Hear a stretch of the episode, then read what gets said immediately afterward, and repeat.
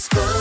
Il est 8h, c'est jeudi le 10 février. Voici le journal avec Greg Delsol. Bonjour Greg. Ah, bonjour Guillaume, bonjour à tous. À la une vers la fin du pass vaccinal au printemps, c'est ce qu'a laissé entendre le porte-parole du gouvernement, Gabriel Attal hier. Il existe des raisons d'espérer, dit-il, que le pass soit levé pour fin mars, début avril, en raison notamment de l'amélioration de la situation sanitaire et de la chute des contaminations.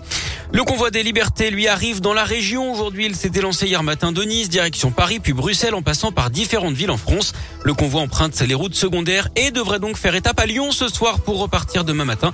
À l'intérieur, on retrouve des antivax, des antipasses, mais aussi au cœur des revendications, le pouvoir d'achat et le prix des carburants. Le recours d'un manifestant lyonnais examiné aujourd'hui par le Conseil d'État, il porte sur l'utilisation des hélicoptères de police, notamment lors des manifestations. Le ministre de l'Intérieur, Gérald Darmanin, avait assuré que les images des caméras embarquées ne sont pas enregistrées. Pour le comité de liaison contre les violences policières, c'est un mensonge, assurant que les images sont conservées pendant 30 jours.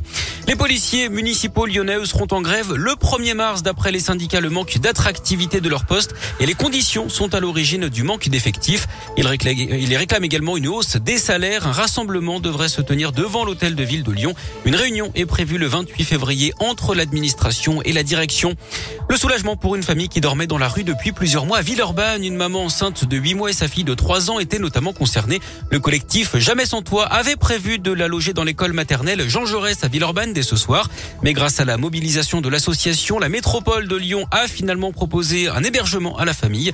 Selon le collectif, 77 enfants et leurs familles dorment dans la rue, hein, dans l'agglo. Plusieurs écoles sont d'ailleurs occupées pour leur venir en aide.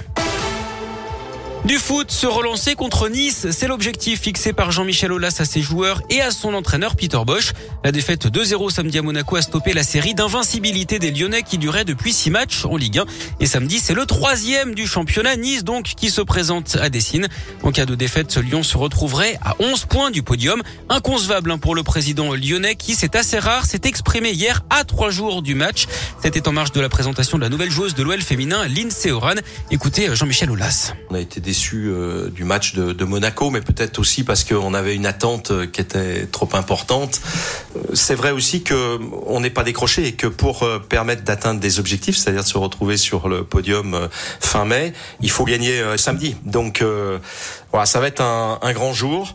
C'est vrai que Nice sera devant nous au classement samedi avant le match et mais je pense aussi que tout a été fait pour que et qu'on gagne samedi et qu'on fasse un parcours en Europa League euh, digne de, Lyon et de nos ambitions. Jean-Michel Aulas qui fait allusion au mercato avec les arrivées de Fèvre et de Ndombele au Nice, 24e journée de Ligue 1. C'est samedi à 21h à Dessine, en public et sans jauge.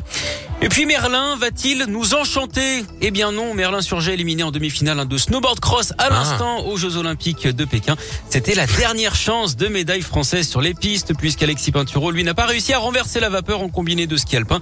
Le skieur de Courchevel qui s'était raté dans dans la descente a pris tous les risques en slalom, mais il est tombé. À suivre également en ce moment le départ du ski de fond féminin 10 km classique avec deux Françaises engagées. Et puis en patinage artistique, on retiendra le top 15 accroché par nos deux Français. C'est une belle performance. Kevin Emos 12e et Adam Siao Imfa 14e.